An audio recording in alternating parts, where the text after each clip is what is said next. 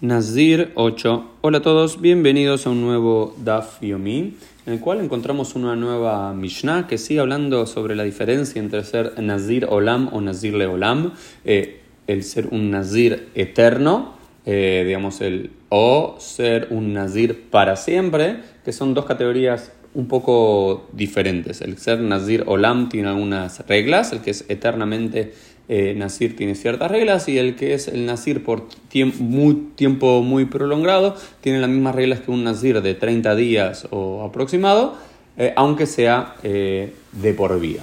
Pero vamos a explicar. Areini Nazir sea Roshi, que Afara Aretz, que Hol Ayam, de Nazir Olam, Umegalea Jajat Dice, la primera postura del Tanakama dice el que dice yo voy a hacer un Nazir como los pelos de mi cabeza, o como la arena de, la, como el polvo de la tierra, o como la arena del mar, se convierte en un Nazir Olam, en una categoría que es un Nazir eterno. porque Todas estas categorías, Nazir Olam es un tiempo indeterminado, pero que es incontable. No es un tiempo preciso, pero por ejemplo, si una persona dice, por el contrario, como dice la quemará, yo voy a ser un Nazir por 100 años, por 1000 años, por 98 años, y demás se convierte, aunque sea esa, igual a toda la vida, como esta primera expresión, cuando uno hace una expresión indeterminada de cantidad, se convierte en un Nazir Olam y puede cortarse el pelo cada 30 días y si entra en contacto con un muerto y demás, tiene que traer cierto sacrificio para volver a purificarse y continuar su eh, Nezirut. En cambio, si uno, eh, si uno dice voy a ser Nazir por 100 años, voy a ser Nazir por 1000 años, se, eh, se transformó en un Nazir Le Olam, un Nazir para siempre, pero tiene las mismas reglas que un Nazir eh, normal de 30 días o zo.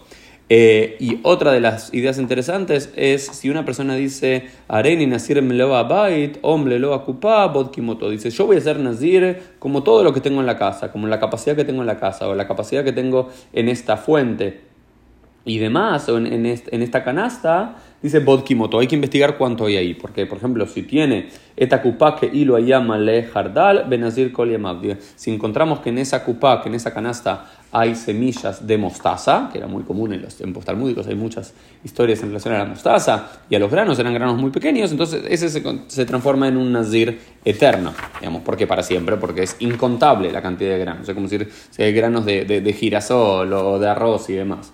Pero si la persona tiene, por ejemplo, si se encuentra que cómo es la tacana de esa persona para no convertirse en un nazir eterno, si se encuentran que en esa canasta encuentran que hay, por ejemplo, que hay pepinos o que hay eh, calabazas, que nada, hay, una, hay 10, 15, 20, bueno, va a ser nazir por esa cantidad de días, mínimo 30 o, o, demás, pero no va a ser un nazir eterno, o sea, en ese caso hay, un, hay una tacana para aquella persona, ¿no es cierto?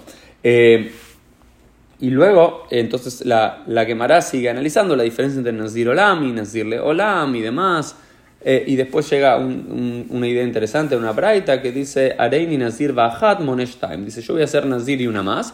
Haces dos periodos de Nezirut, dos periodos de 30. Stam Nezirut Shoshim más uno más son 30, ¿no? Y dice Areini Nazir Bahat Beod Monesh Shalosh. Dice: Yo voy a hacer Nazir, eh, yo voy a hacer Nazir y una y más. Le cuenta tres periodos de Nazir. Y si dice Beshub y volver a hacerlo, se le cuenta cuatro periodos.